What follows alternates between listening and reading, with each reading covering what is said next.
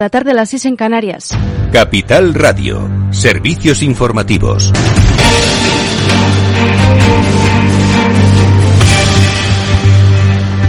Buenas tardes. Acaba de hablar Stoltenberg del secretario general de la OTAN tras su reunión dedicada a los retos globales con, un, con la Unión Europea y la AP4. Desde IFEMA informa Javier Luengo. Buenas tardes, Javier. ¿Qué tal, Sofía? Muy buenas tardes. Lo que es la sesión de tarde acaba de terminar. Ya las delegaciones están con los últimos coletazos de las negociaciones. Se emplazan a mañana. Y el secretario general de la OTAN, eso sí, Jens Stoltenberg, sigue en este complejo de IFEMA levantado por la cumbre. Sigue hablando, en este caso, a los periodistas. De nuevo en el atril.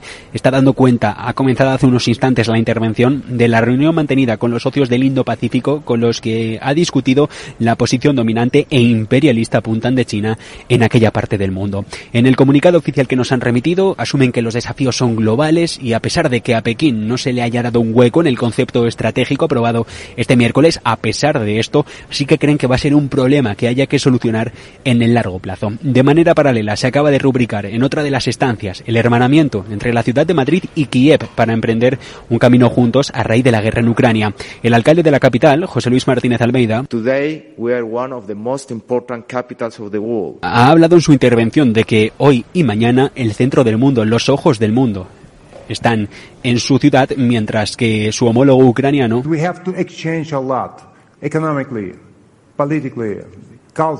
ha querido sellar este pacto poniendo en valor los estrechos vínculos e intereses comerciales y económicos a punta de ambas ciudades, así como adelanta que se van a poner en marcha numerosos instrumentos técnicos de cooperación en diferentes áreas y entre ellas una de las principales nos dicen la sostenibilidad. Muchísimas gracias Javier Luengo. Entre tanto, Unidas Podemos expresa sus desavenencias por el aumento de la presencia militar de Estados Unidos en España y en Europa y señala que no apoya este pacto entre Pedro Sánchez y Joe Biden, aunque no tiene decidido su voto. El presidente del Grupo Parlamentario Morado, Jaume Asens, ha señalado que a su grupo no le gusta este pacto que alcanzó el presidente español con su homólogo estadounidense y es que este pacto tendría que recibir el beneplácito primero del Consejo de Ministros y luego del Congreso. De momento, Asens ha dicho que el voto está en el aire. Eso sí, la ministra de Defensa se ha mostrado convencida de que el Parlamento lo apoyará y rehúsa pronunciarse sobre el socio minoritario. Margarita Robles ha valorado la reunión del presidente del Gobierno, Pedro Sánchez, y el de Estados Unidos, Joe Biden, y ha recalcado que ambos están de acuerdo en mantener la unidad en un momento histórico, dice, el más difícil después de la Segunda Guerra Mundial, y ha recalcado que espera que el Parlamento apoye el incremento de destructores en Rota Cádiz. Es, es, bueno como, como, una política de disuasión. Es bueno porque también ponemos el ojo, eh, la vista en el, en el, flanco sur. También creo que va a ser bueno porque va a ayudar a, a creación de puestos de trabajo. En este momento eh, eso tiene un trámite, es el Consejo de Ministros, que irá en su momento, cuando corresponda, eh, al Parlamento. No tenemos ninguna duda de que algo que es bueno para la seguridad, no solamente para la seguridad de los miembros de la Alianza Atlántica, sino de la seguridad en el mundo, en un momento como el que estamos viviendo, estamos convencidos de que esto es una política de Estado y es una política de Estado con mayúscula. El presidente del gobierno asegura que desconocía las imágenes de la brutalidad contra los migrantes subsaharianos en Melilla cuando felicitó a la gendarmería marroquí, calificando su trabajo en la valla fronteriza de extraordinario pese a los enfrentamientos que se cobraron la vida de al menos 23 personas según Marruecos y 37 según las ONGs que han denunciado también que el reino alawí está enterrando a toda prisa a los migrantes muertos sin investigación, identificación ni autopsia previas. En una entrevista para la cadena SER, Pedro Sánchez ha defendido que la política migratoria no solo puede basarse en el refuerzo de las fronteras, sino que hay que trabajar, dice, en los países de origen sin especificar a qué se refiere. Tras conocer las imágenes, no ha rectificado ha señalado que es preciso ponerse tanto en la piel de los migrantes y, sus familias como en la de los cuerpos y fuerzas de seguridad del Estado. Yo conocí eh, esas informaciones y esas imágenes después de hacer esa declaración. Es evidente. lo que digo es que yo no conocía esas imágenes y esa información cuando hice esas declaraciones. Es evidente que yo lamento las muertes que se han producido en Nador. Pero, insisto, este es el último acto de una tragedia que empieza mucho antes, muchos meses antes, tenemos que ponernos en la piel de todos y cada uno de los actores de esta tragedia que por desgracia hemos sufrido hace pocos días en la frontera en España. Pues es todo por ahora. Continúen informados en capitalradio.es. Les dejamos en Afterwork con Edu Castillo.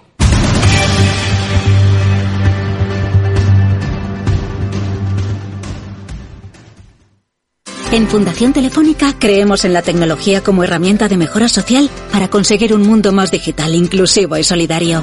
Acompañamos a las entidades sociales en su transformación digital para mejorar su impacto y crear nuevas oportunidades en los colectivos más vulnerables. Si quieres saber más sobre lo que hacemos, infórmate en fundaciontelefónica.com. ¿Buscas dónde hacer el mantenimiento de tu cambio automático? En automatic.es. En Automatic te hacemos el mantenimiento de tu cambio automático con rapidez, calidad y profesionalidad. No te la juegues. Ven a automatic.es. Hacemos el mantenimiento de tu cambio automático en un express. automatic.es.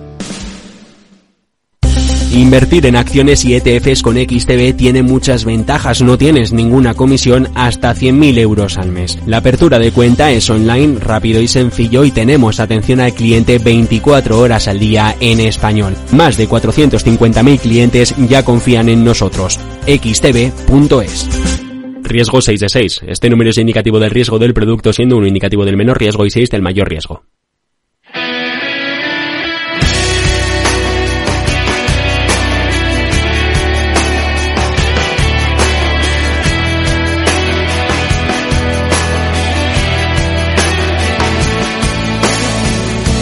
After Work con Eduardo Castillo.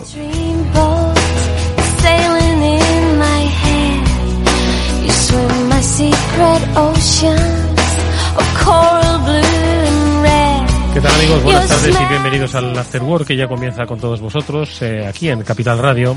Eh, están eh, nuestros amigos eh, del control técnico eh, gestionando técnicamente este programa, Alberto Coca, Jorge Zumeta y os habla Eduardo Castillo, como siempre, encantado de hacerlo. Un programa que ahora se va a adentrar en el mundo de la economía, porque ayer tuvimos programa especial, nos adentramos en las inversiones en Corea y a nuestro amigo Félix López le hemos pedido que se traslade a eh, un día como hoy para ayudarnos a entender cómo se está disparando esto de los precios. Madre mía, que no tienen control. Decía algún medio, ahora se lo comentaré, que si seguimos a este ritmo de subida de precios, nos ponemos el 20%. Años 80, amigos. Algunos éramos unos chavales y no lo percibíamos, pero seguro que nuestros padres sí. En fin, de esto hablaremos y muchas otras cosas en esta primera parte del programa. Y luego tenemos nuestra sección Transformador. Ya sabéis que con los especialistas de Salesforce hablamos con empresas, con instituciones, hoy con CaixaBank, para ver cómo ellos han acometido los procesos de transformación digital. Estará con nosotros Lourdes Mercadal, su directora de Centros de Excelencia e Innovación Tecnológica, que junto a Laura Barquero, vicepresidenta en el área de Service Cloud de mm, Salesforce, nos hablarán sobre cuál es ese itinerario, ese camino de digitalización que han llevado a cabo en, eh, CaixaBank. Bueno, pues de esto, amigos, hablamos ahora mismo. Eh, empezamos ya por Félix López. Les saludamos tras escuchar esta buena subida.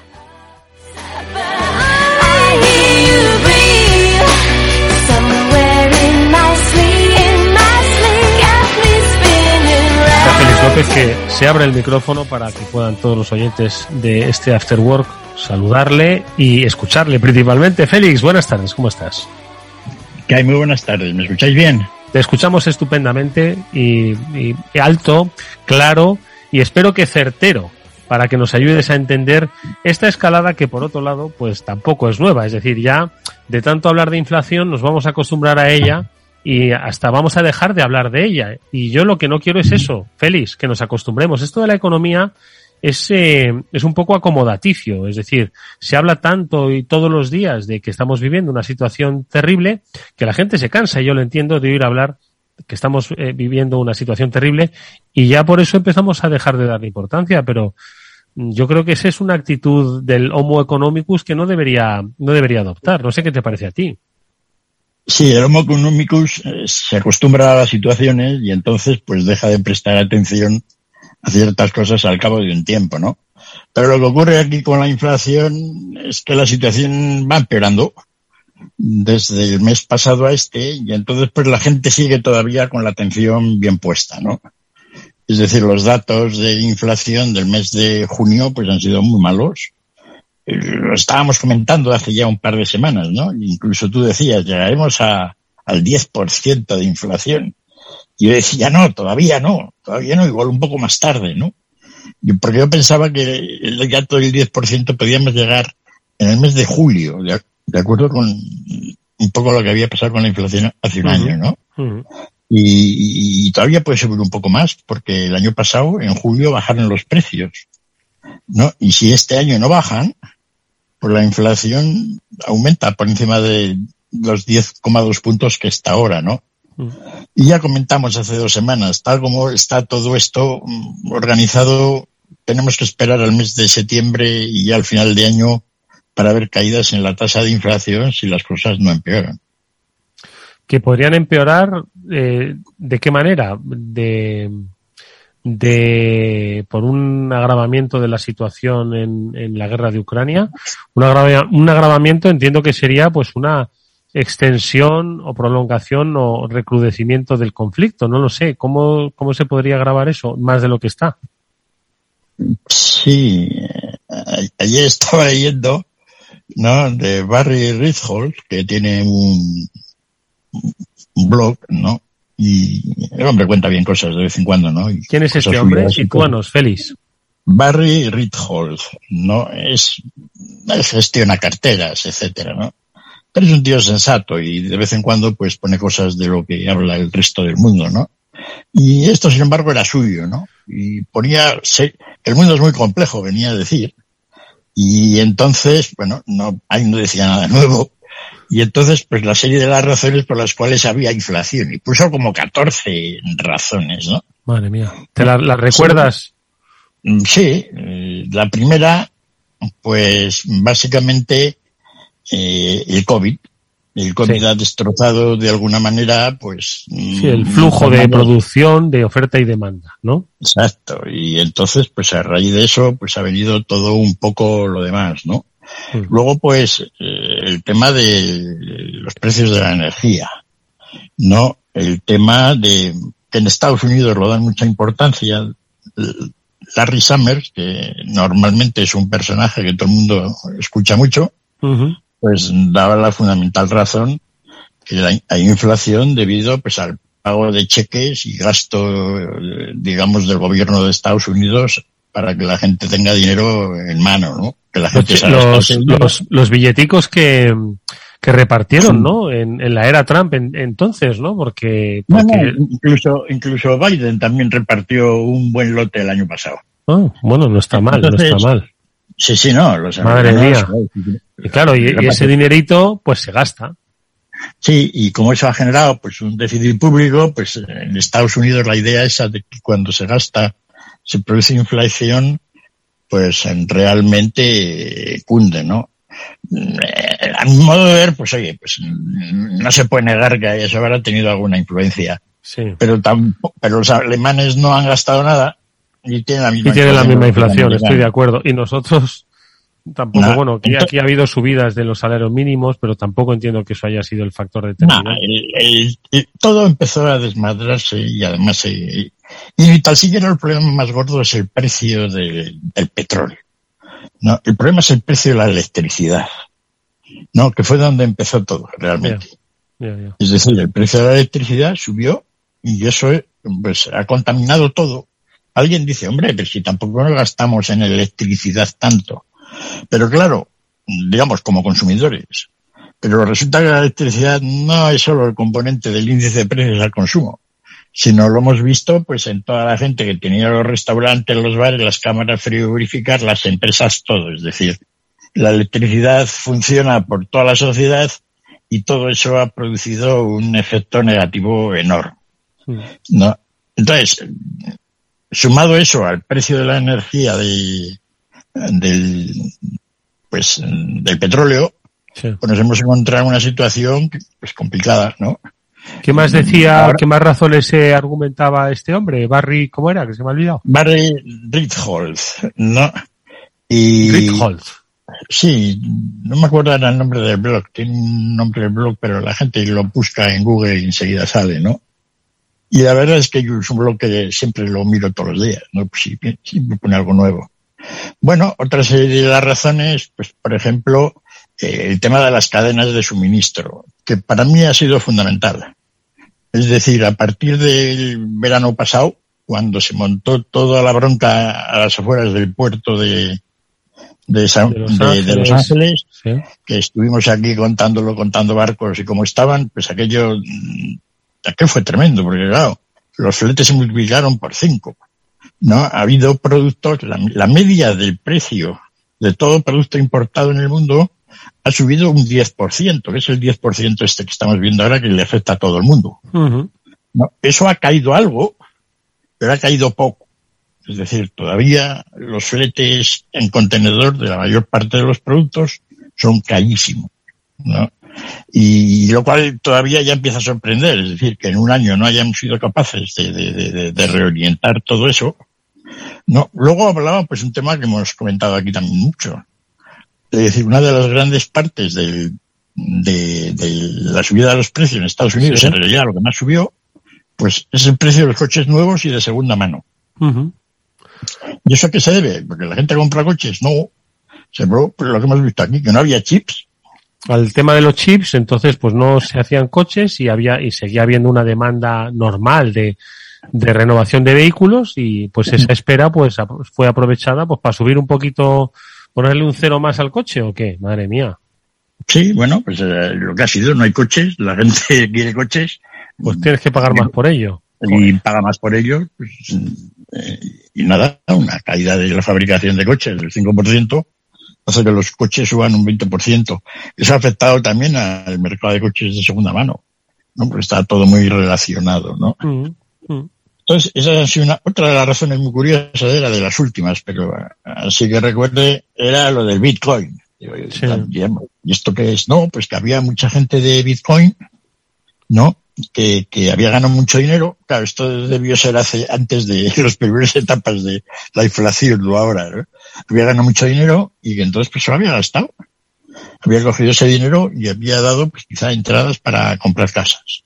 Porque también otra de las cosas que se dice, pues digamos, gasto, digamos, en viviendas, inmobiliario, etcétera, mm. que ha hecho pues que el precio de las materias primas, luego comentamos también aquí mucho el tema de la madera, ¿no? en Estados Unidos, que es con lo cual hacen las casas por allí. Bueno, esas son un poco las razones fundamentales, la subida de los salarios.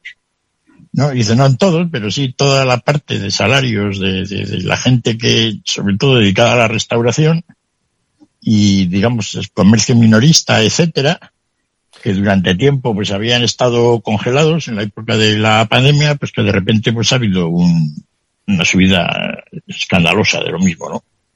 En fin, decía Rizfold, eh, el mundo es complicado y venían toda esa serie de razones que las ves todas juntas y, realmente abruman, ¿no? Hmm. Pero en mi, en mi, manera de ver lo fundamental han sido dos y media. Dos que son el tema de la electricidad, las cadenas de suministro mundial y el tema de los automóviles todo relacionado mucho, parte con la movilidad. Bueno, esto ha sido, en realidad, feliz, esto ha sido el COVID. Es decir, que mm. el COVID, pues, produjo un, esto es como, claro, es que nunca se había parado la máquina. Feliz. Sí, y luego cuando, cuando arrancó.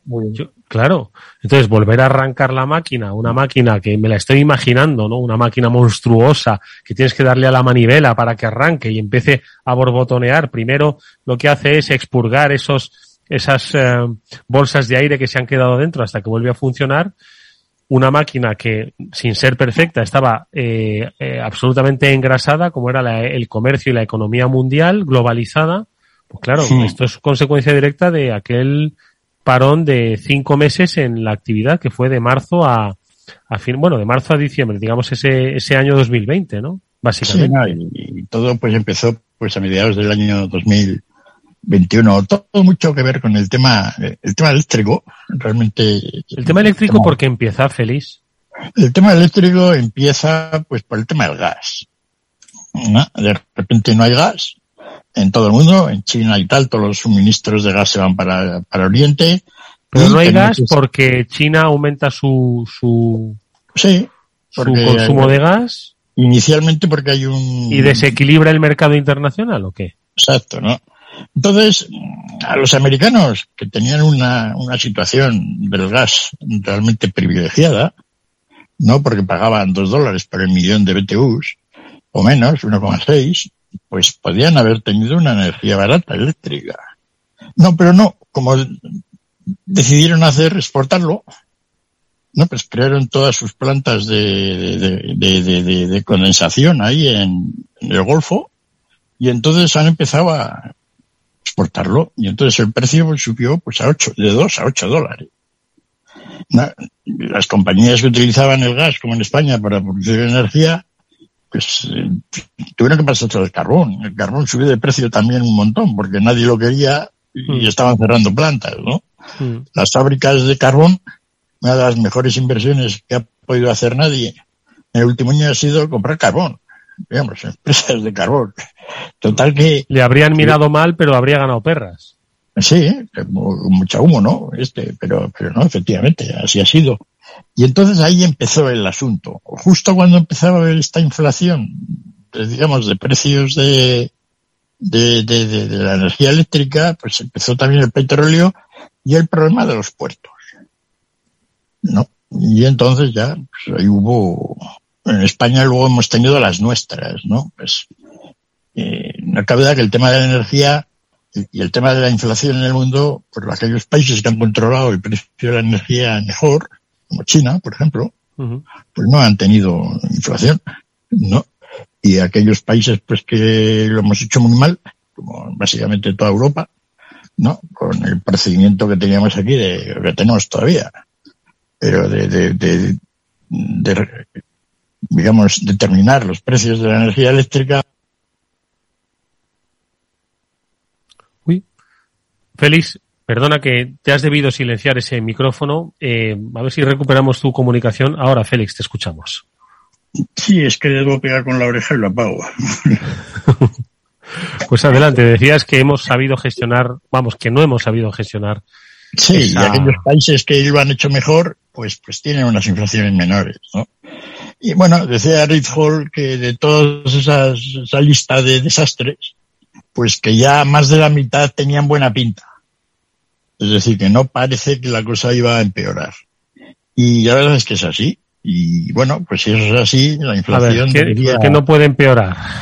Que no puede empeorar. Bueno, porque, porque, por ejemplo, lo de los fletes, pues va mejorando, ¿no? y dentro de lo que cabe no parece que eso vuelva a recuperar, digamos, los niveles de desastre del año pasado.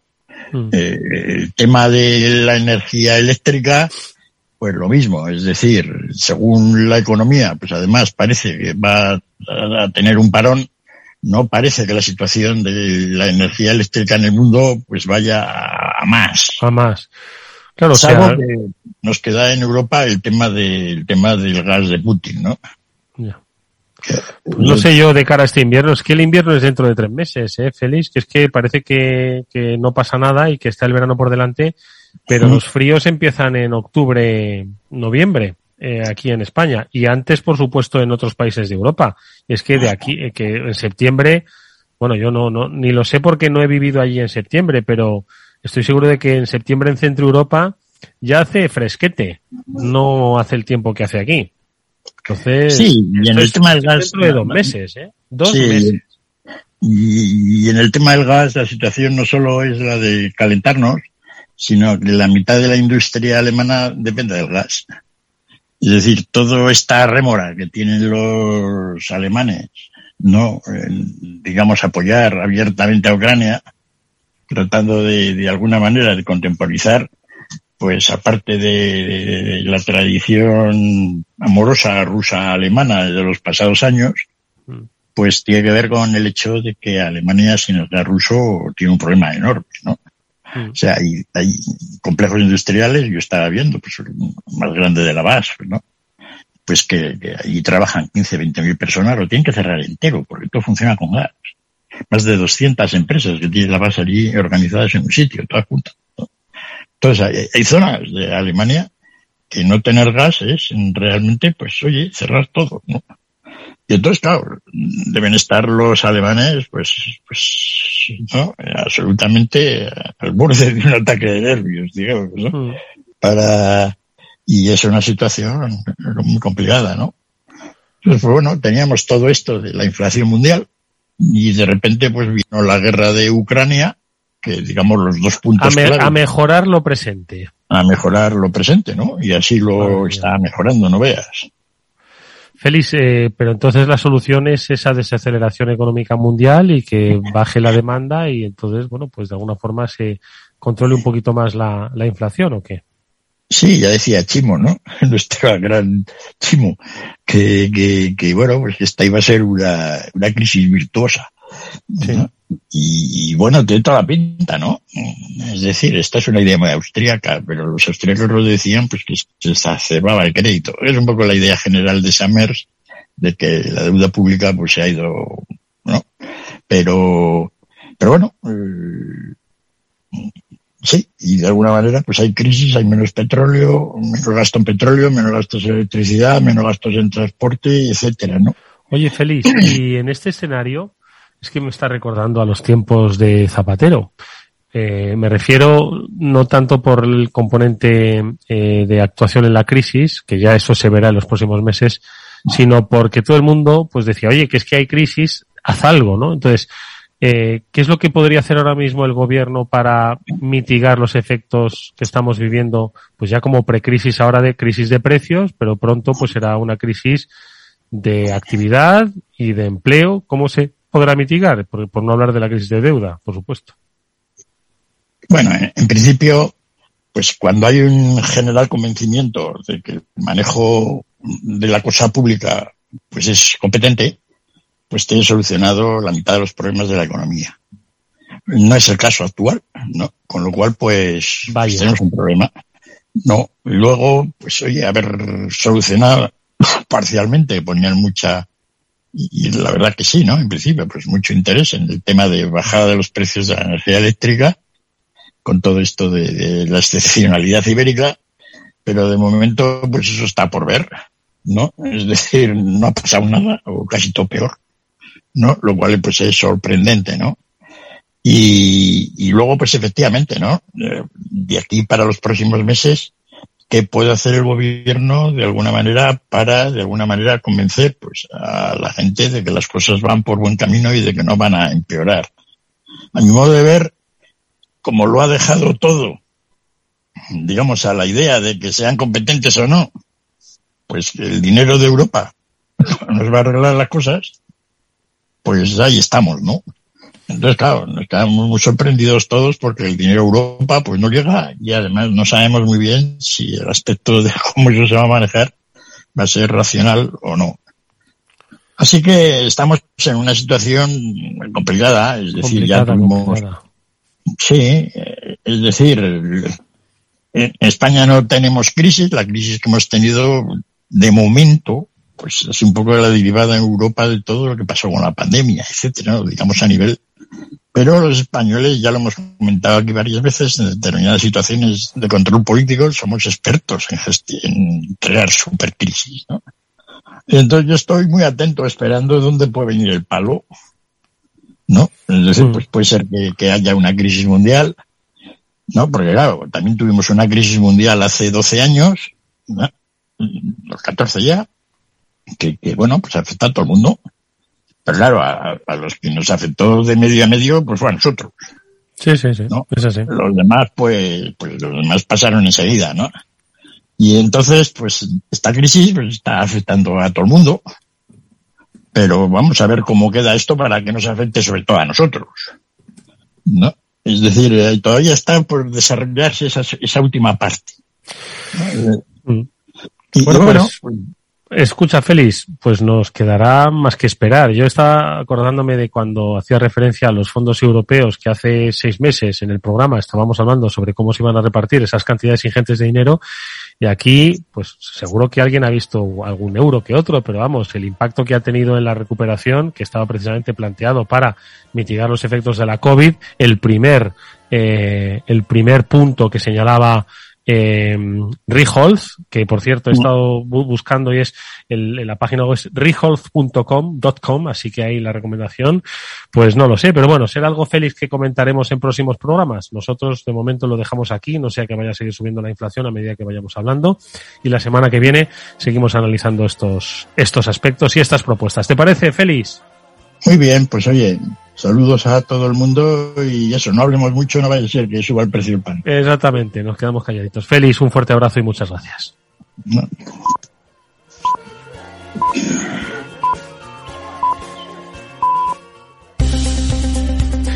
Un consejo, si inviertes en bolsa, esto te va a interesar. XTB tiene la mejor tarifa para comprar y vender acciones, 7 F cero comisiones hasta 100.000 euros de nominal. Si inviertes en bolsa o quieres empezar más sencillo e imposible, entras en xtb.es, abres una cuenta online y en menos de 15 minutos compras y vendes acciones con cero comisiones, con atención al cliente en castellano y disponible las 24 horas del día. ¿A qué estás esperando? Ya son más de 450.000 clientes los que confían en xtb.es. Riesgo 6 de 6. Este número es indicativo del riesgo del producto, siendo uno indicativo del menor riesgo y 6 del mayor riesgo.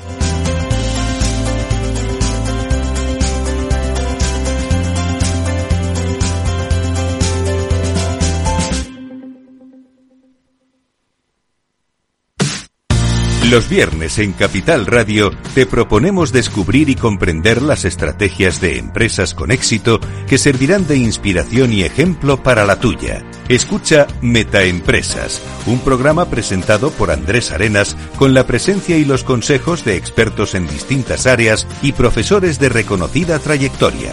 Todos los viernes a las siete y media de la tarde, Metaempresas, Capital Radio. Deep Business, el programa de Capital Radio en el que descubrirás todas las soluciones que la inteligencia artificial ofrece al mundo de los negocios, conducido por Álvaro García Tejedor de la mano de Trilogic, a Tri Technology Brand. Los miércoles de 1 y 5 a 2 de la tarde, Deep Business, aquí en Capital Radio.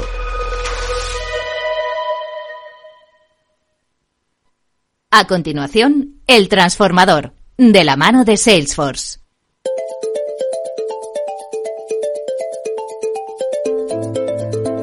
Bueno, pues hoy es eh, momento de abordar un nuevo episodio de El Transformador. Ya sabéis que es el programa que desarrollamos en Capital Radio junto con los expertos de Salesforce para analizar cómo las compañías de todo tipo, tamaño, sector, condición, afrontan sus procesos de transformación digital.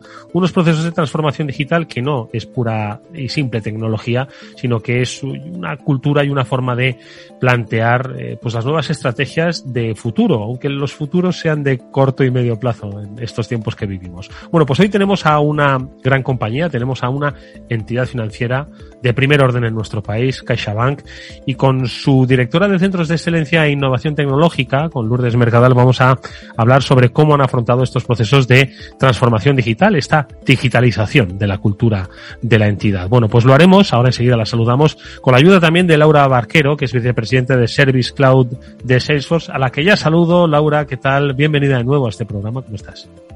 Gracias, Eduardo. Encantada de estar aquí contigo y con Lourdes. Un placer.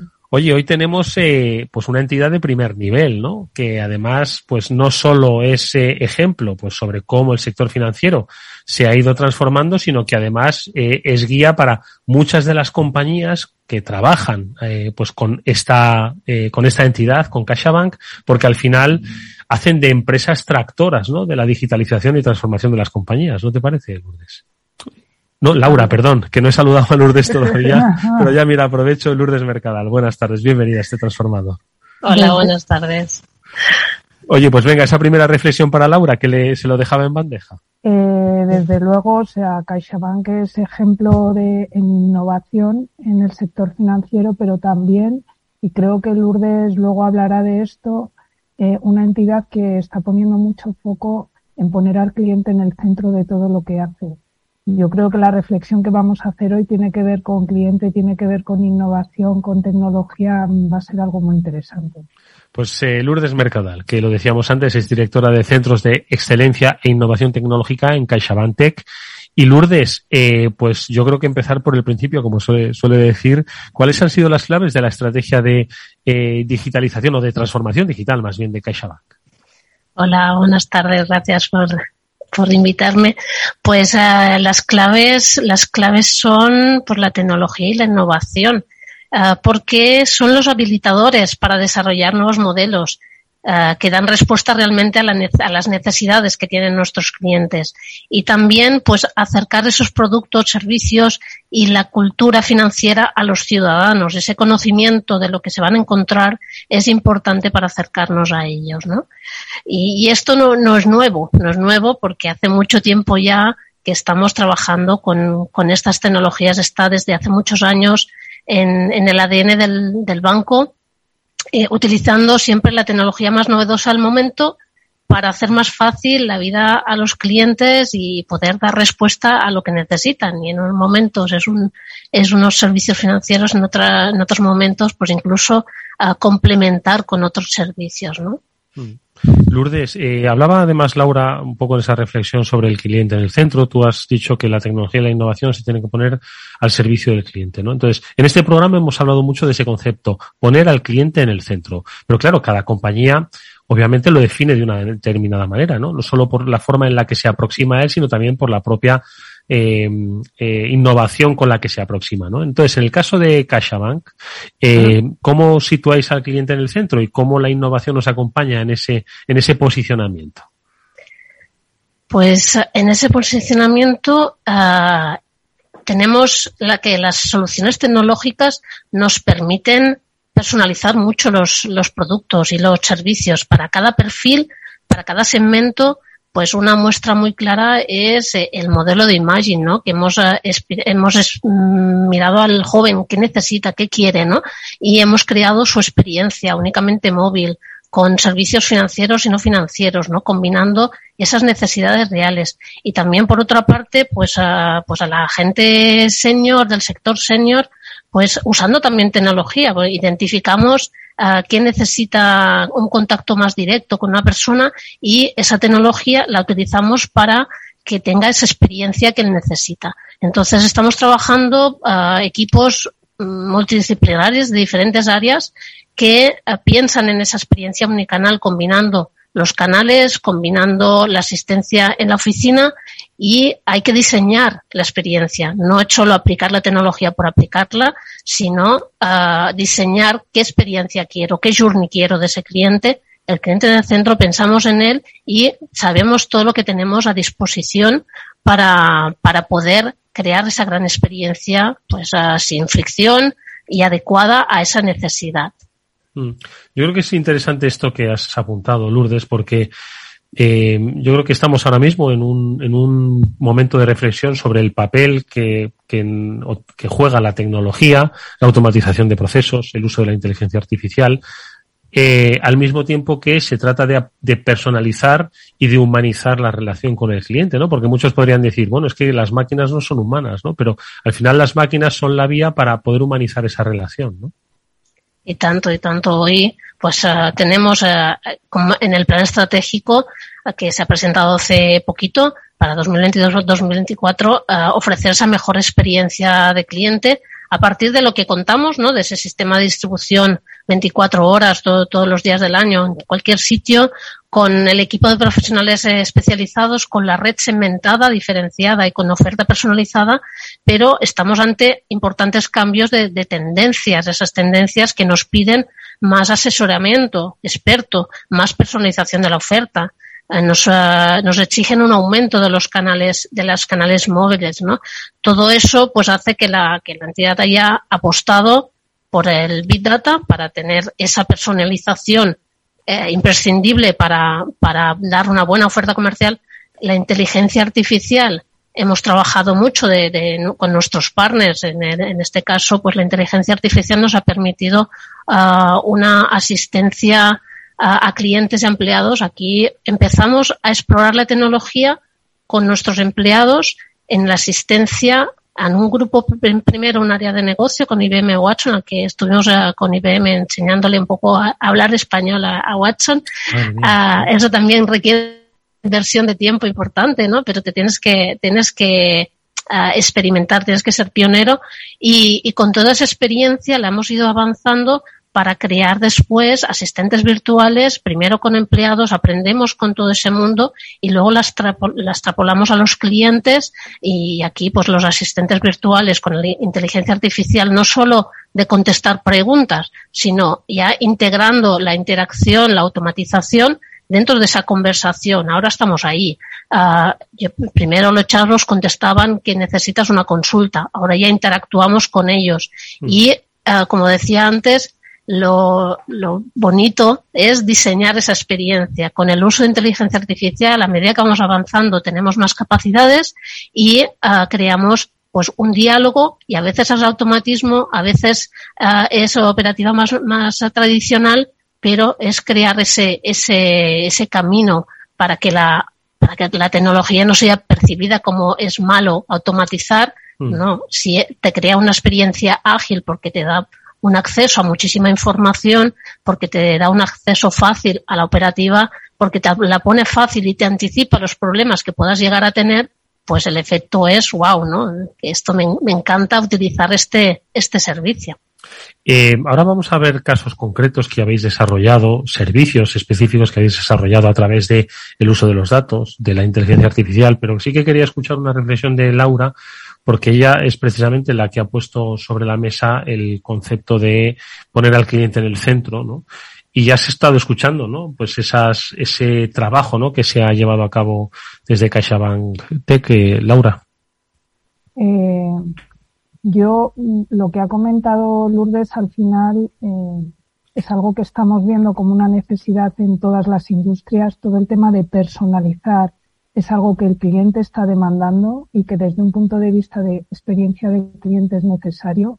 Además, también lo que estamos viendo es que personalizar el servicio, personalizar la atención, personalizar las comunicaciones, multiplica hasta por cinco los ratios de conversión que los clientes tienen con las compañías, o sea que al final es un generador de negocio para, para las empresas.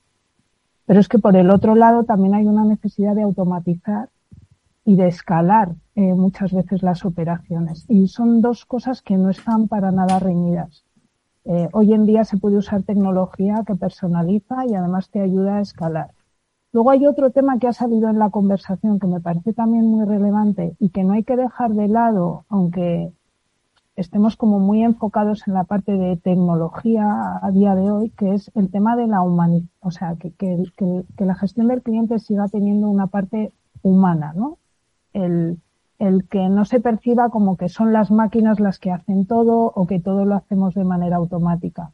Entonces, el tener también muy conectado todo el mundo de los asistentes virtuales, de los automatismos con personas, que de hecho es el modelo Caixa, eh, es súper importante y no se puede dejar de lado. Que alguien entre a hablar con una máquina en un contact center, pero que en el momento en el que de verdad necesite hablar con un humano, la conexión sea inmediata. Y es el otro punto que quería poner sobre la mesa, la parte de que, se perciba humanidad detrás de todo esto, y que los clientes lo necesitan. humanidad en el eh, frontend, pero en el backend hay datos, hay inteligencia artificial, ¿no? Entonces, ¿cómo, cómo se ejemplifica, cómo se visualiza eh, esta aplicación de tecnologías y de nuevas tecnologías? Que estoy seguro de que pues estáis eh, al caer de las nuevas, explorando, viendo qué se puede hacer y ahora si queréis nos, nos metemos en, en ellas. Pero a día de hoy, Lourdes, eh, ¿qué servicios tenéis que hayan supuesto un salto considerable, pues gracias al empleo de estas tecnologías, de este proceso de transformación digital? Pues por un lado, ah, yo te diría que está toda la implantación de, del nuevo CRM, que es ah, también todo un reto en, el salto a la nube para tener la visión 360 del cliente, ¿no? Que, que, estamos aquí con, con Salesforce. Eso hace que podamos tener esa visión completa de lo que le está pasando por los diferentes canales. Y después, eh, en esa asistencia pues uh, que se va brincando dentro de todos los procesos la inteligencia artificial, ¿no? Es uh, como uh, en, la, los asistentes, pero ya no solo en los asistentes, en el propio proceso de, de operación, de la transacción que realizas, pues interactuar con documentos, interactuar entendiendo lo que va, lo siguiente que vas a necesitar, ¿no? Entonces es el uso de los asistentes y ya esa automatización de, de operativa combinado con un, en el momento en que alguien necesita conocer qué te está pasando, pues tener esa visión 360. Mm. ¿Qué te parece, Laura, eh, especialmente ¿no? El, el, trabajo en nube, ¿no? como quizás uno de los de los hitos, ¿no? que quizás puede caracterizar un poco sobre todo lo que ha dicho lo que ha dicho Lourdes? Aquí además lo que yo he visto en los últimos ocho años ha sido como un salto cuántico en el sector financiero. Yo antes de trabajar en, en Salesforce estuve también en la industria, en un banco, y recuerdo que muchos proyectos se paraban en el momento en el que hablabas de cloud, porque los departamentos de cumplimiento no te dejaban avanzar, había mucho miedo a, a que el dato del cliente pudiera estar en una nube y demás. Uh -huh. eh, al final el cloud tiene muchas ventajas, escala, costes, etc., que han hecho que, que, venga para quedarse y luego también lo que se está viendo es que ya hay muchos mecanismos para securizar todos los datos, encriptarlos y que el cloud se vea también como un ayudante en este camino eh, a, la transformación digital. ¿no? Yo ahí creo que ya eh, no hay banco que no se lo plantee y, bueno, aquí tenemos el ejemplo de Caixa, ¿no? Que también puede hablar de esto. Eh, eh, al final es, es, es, algo que ha venido para quedarse. Hmm. Y las que están por venir, entiendo, Lourdes, que tenéis en el radar tecnologías, algunas impactarán más que otras. En el sector financiero, ¿cuáles creéis que pueden ser las más significativas en este corto medio plazo? No sé si hablar de blockchain, metaverso, el cloud ha quedado pues perfectamente definido como base, ¿no? Y yo creo que el salto cualitativo, ¿no? Ya no cuantitativo, pues que ha dado, como explicaba Laura, pues eh, ha puesto en, en, otro estadio, ¿no? El sector financiero. Pero de las tecnologías que están por venir, por impactar y por aprovechar, ¿cuáles dirías que, o en cuáles eh, crees que habría que poner el ojo? A ver, en el tema de cloud, aunque estemos allí, pero todavía tenemos, y, está en cualquier agenda de, de la banca, porque todavía tenemos mucho trabajo que hacer para sacar provecho de esa escalabilidad, para prepararnos para, para futuro en esa escalabilidad y adaptarnos a las cargas, ¿no? A las cargas de cada momento. Uh, porque tiene unas implicaciones de evolución de las aplicaciones uh, que tienen su, su historia, ¿no? Y tienen un recorrido ahí Uh, que ya hemos superado ciertas barreras, como decía, como decía Laura. Por lo tanto, sigue siendo una tecnología, una, una tendencia, una tecnología que, que, tenemos que tener en nuestra agenda y seguro que toda la banca la tiene. En algunos casos como servicio para ganar velocidad en esa, en esa innovación de, de servicios. Y en otros, uh, en otros uh, ámbitos, pues hay uno que seguiremos atentos, que es todo el tema de blockchain, tanto para las criptos como el euro digital, pues nos puede generar situaciones a las que nos tendremos que, que adaptar, uh -huh. pero también en el tema de identidad digital, que está trabajando la, a nivel europeo. Muy interesante ese, sí. Que, que en, el que en algún momento llegaremos a que los usuarios tienen ese control de los datos que, tanto nos gustaría poder tener, de um, control absoluto de esa información. ¿no? Yo creo que son temas que están ligados a la tecnología blockchain que, que oiremos mucho. Y luego, pues eh, desde la entidad también estabas trabajando en, en todo lo que es el metaverso realmente. Pues eh, es una es un desconocido todavía, ¿no? El posible impacto en la sociedad, en la economía qué pasará con el metaverso, ¿no? Uh, parece que tiene unas oportunidades, tiene unos ciertos riesgos, ¿no? También nos entreven riesgos de, de privacidad, de, de, seguridad, de competencia por el hecho de ser esos mundos de quién es todo esto, ¿no? Uh, pero es algo que queremos explorar y de hecho, pues anunciamos hace poco también una, una colaboración para, para la creación de entornos virtuales interactivos, esos metaversos, ¿no? Para ofrecer eh, esas eh, experiencias inmersivas con, con, de la mano de Microsoft un poco para explorar. Igual será un nuevo uh -huh. canal en un futuro. Uh, tenemos que entenderlo. Lo estamos trabajando a nivel interno, ¿no? En CaixaBank pues uh, estamos entendiendo la, la, las herramientas, explorando todo eso y también le vemos pues cierto recorrido a nivel de, de incorporación y desarrollo de talento, toda la formación en ese mundo, acercar uh, pues colaboración interna de, de oficinas virtuales. Bueno, no sabemos todavía dónde vamos a llegar, pero sí que sí que vamos a estar por ahí. Sí, yo creo que hay que tener pues una eh, todas las empresas, ¿no? No solo lo, el sector financiero deben tener esa curiosidad innata por, por, por explorar, por entender, por conocer, por formar, ¿no? Eh, yo creo que vivimos en, en tiempos, ¿no? Donde no podemos eh, eh, girar. Luego nunca se sabe, ¿no? Cuál va a ser el desarrollo que va, que va a tener, pero vamos, creo que la exploración inicial es, eh, es obligada para cualquier compañía que se precie de, transformarse digitalmente. Pues eh, yo me estaba pensando también al mismo tiempo, no sé si sabes, Lourdes, que nosotros en este transformador diría que tenemos una especie de split a veces, ¿no? Un, no más que un split, un, spin-off que quería decir con, con el programa en el que denominado las disruptoras, eh, ponemos el foco en el liderazgo femenino en tecnología. Y pienso que hoy perfectamente ese programa podría haber sido parte de esa, de esas disruptoras por el perfil que tanto Laura como tú, como tú ocupáis, ¿no? Entonces yo creo que es eh, también importante que podamos adentrarnos en el tema del liderazgo femenino, especialmente en tecnología, y conocer, eh, pues, por ejemplo, cómo es, en este caso, la, la, la política de la Caixa en el fomento, ¿no? Del desarrollo del talento femenino y más en tecnología. Lourdes. Pues a ver, pues diversidad, meritocracia, igualdad de oportunidades, reconocimiento de, del talento, pues todo eso son, son pilares, ¿vale? De esa cultura corporativa y tengo que decir que, que la, la vivo, ¿no? Porque desde el punto de vista, pues en el, en Cachavante, pues el comité de dirección es prácticamente paritario, ¿no? Y es en, en tech. Uh, en, en el banco, pues también hay, hay cuotas importantes de directivas en la entidad, estamos en el 40, más del 41 porcentajes muy por encima de, del sector.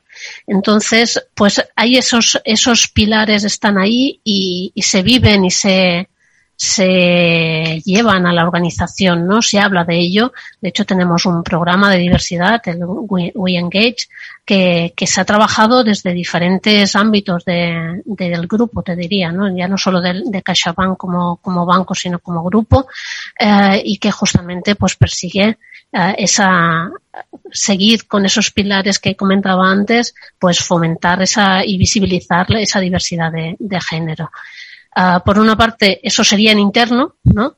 Y después eh, en externo uh, también tenemos uh, pues diversas actividades, algunas más en el mundo empresarial, ¿vale? Como la, el premio, los premios de, de mujeres empresarias, el premio a mujer profesional pero otras de, y otras de, del sector um, académico más centradas en tecnología, ¿no? de los programas, las becas One Now y que tengo la suerte de tener algunas algunas chicas que están en mi equipo, en el equipo de que estamos diseñando estas, uh, estas experiencias de inteligencia artificial que, que se han quedado con nosotros después de, de esas becas, ¿no? Esas becas promueven la, la integración dentro, dentro de la profesión eh, visibilizamos esa, esa necesidad que existe en el, en el mercado. Todas las empresas necesitan necesitan uh, ese tipo de profesionales, hay un recorrido y la diversidad es buena para diseñar esas experiencias, no no lo podemos perder como mujeres, no estar ahí, ¿no? Mm. Y, y, te diría, pues, eh, esos, eh, esas tres, los pilares internos y después, pues, con, con algunas acciones más en, en el ámbito externo, ¿no? Que, sí, que atraigan, ¿no? Eh, que sean un poco referentes, pues, para aumentar ¿no? y potenciar el rol de la mujer ¿no? en el sector tecnológico. Acciones internas también como las que desarrolla, que lo hemos conocido aquí en este programa, la Salesforce Women Network, ¿verdad, Laura?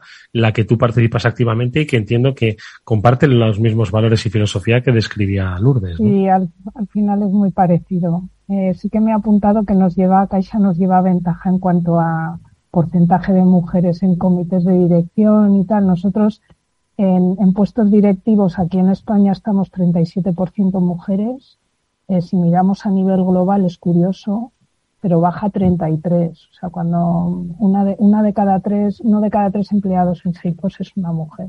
Mm. Es verdad que no es lo que queremos. Nos gustaría llegar mucho más allá, pero nos cuesta, ¿eh? Hacemos cosas como, por ejemplo, en todos los procesos de selección, intentamos que haya por lo menos una mujer. Luego, luego, como decía Lourdes, eh, la decisión final de quién se queda con el puesto va a ser eh, se va a basar en la meritocracia, pero es verdad que nos gusta tener a, al menos dar la oportunidad a que haya una mujer en, en, todo el proceso. Por ejemplo, otras cosas que hacemos es en los eventos que hacemos en Salesforce, intentamos también convencer a mujeres que están liderando proyectos de transformación digital a que sean speakers para darles visibilidad, porque yo creo que aquí hay un tema también de trabajar nuestra visibilidad, que parece que a las mujeres nos cuesta más muchas veces que, que a los que a los hombres. Em, temas de mentoring cruzado con empresas externas, o sea, lo trabajamos en interno, pero como decía Lourdes también, intentamos trabajarlo eh, con, con, otras compañías y demás para hacer, hacer la red más potente. Al final, eh, juntos sumamos en esto de, de dar visibilidad al talento femenino. Claro, porque desde dentro pues podemos hacer ruido y fuerza, pero lo importante es atraer, ¿no? Ese talento eh, principalmente femenino, ¿no? En tecnología, que es yo creo que uno de los grandes retos, pero que se suma en realidad, y lo digo un poco a modo de conclusiones finales, al, al gran reto de atraer talento para las necesidades que precisamente estos desarrollos de, de digitalización, transformación digital que habéis estado describiendo, principalmente Lourdes, pues van a necesitar las compañías, ¿no? Entiendo que este es otro de los grandes retos, ¿no? Lourdes, traer talento, si puede ser femenino, pero traer talento, porque se va a necesitar y mucho, ¿no? Se necesita mucho talento, estamos uh, creciendo porque tenemos muchas, uh, muchos ámbitos en los que trabajar que necesitan tecnología y, y realmente eh, hay escasez de talento, ¿no? De, de, no de talento, sino de, de, de volu en volumen, en volumen, volumen sí. ¿no? sí. que hay talento, pero necesitamos mucho más pero talento. Necesitamos del que mucho ya hay. más, eso es, que no me entendáis mal. Entonces, sí, hay que, hay que fomentar y hay que crear esos uh, role model, mode también, ¿no? De, de, que nos vean como, como que estamos ahí y, que necesitamos más, de que queremos atraer más y, y de muchas, de muchos ámbitos, ¿no? Y algunos son muy, muy nuevos, muy nuevos y tiene que, la, la universidad tiene que sacar toda esa, toda esa capacidad de, de conocimiento que necesitaremos. Pues Laura, tu reflexión final sobre este tema. Pues decir que, si, sobre todo si nos están escuchando mujeres, o sea, animarles a que se sumen a esto. Hemos hablado de tecnología mucho, pero también hemos hablado de algo que a las mujeres nos toca, que es el tema este de satisfacer las necesidades de los clientes. Ahí es como que a nosotras eso nos mueve más. Eh, eh, que lo escuchen. Hay una gran oportunidad detrás de todo lo que está pasando en esta transformación digital y necesitamos equipos diversos, necesitamos gente con mucha empatía, necesitamos muchas capacidades o cualidades que están muy presentes dentro de lo que son mujeres. Pues ahí queda ese mensaje el que nos han trasladado hoy Lourdes Mercadal, directora de Centros de Excelencia e Innovación Tecnológica en CaixaBank Tech. Lourdes, muchas gracias, mucha suerte para el futuro, que tu mensaje cale y a Laura Barquero, vicepresidenta de Service Cloud de Salesforce también. Muchísimas gracias a ambas y hasta muy pronto. Muchas gracias. Nosotros nos despedimos, que volveremos el eh, mañana, por supuesto, a la misma hora aquí en la sintonía de Capital Radio. Gracias y hasta entonces. Adiós. Adiós.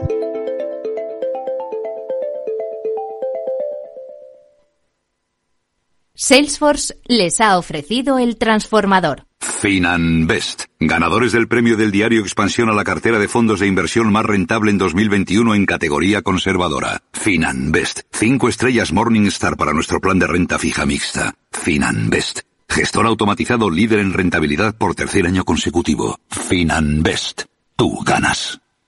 ¿Qué es ir más allá? Con Arval podrás llegar donde te propongas de la forma más sostenible y darle a tu empresa todas las soluciones de movilidad que necesite, asesorando con las mejores opciones de movilidad para las distintas necesidades de tu flota, con vehículos electrificados, bicicletas, coche compartido. Arval, la transición energética arranca aquí. Más información en arval.es. ¿Necesitas saber el valor de tu empresa o una evaluación de su sostenibilidad? ¿Necesitas un informe reconocido, solvente y de calidad para negociar con eficacia una compra o venta? ¿Lo necesitas para acreditar su valor o sostenibilidad ante terceros? ST Sociedad de Tasación, entidad homologada por el Banco de España, es tu mejor opción. Visítanos en stvaloratuempresa.es o llámanos al 91 436 0205. Capital Radio Madrid, 103.2. Nueva frecuencia, nuevo sonido. Valor Salud, tiempo de salud. su actualidad, sus personas, sus empresas. Todos los viernes a las 10 de la mañana en Capital Radio, con Francisco García Cabello.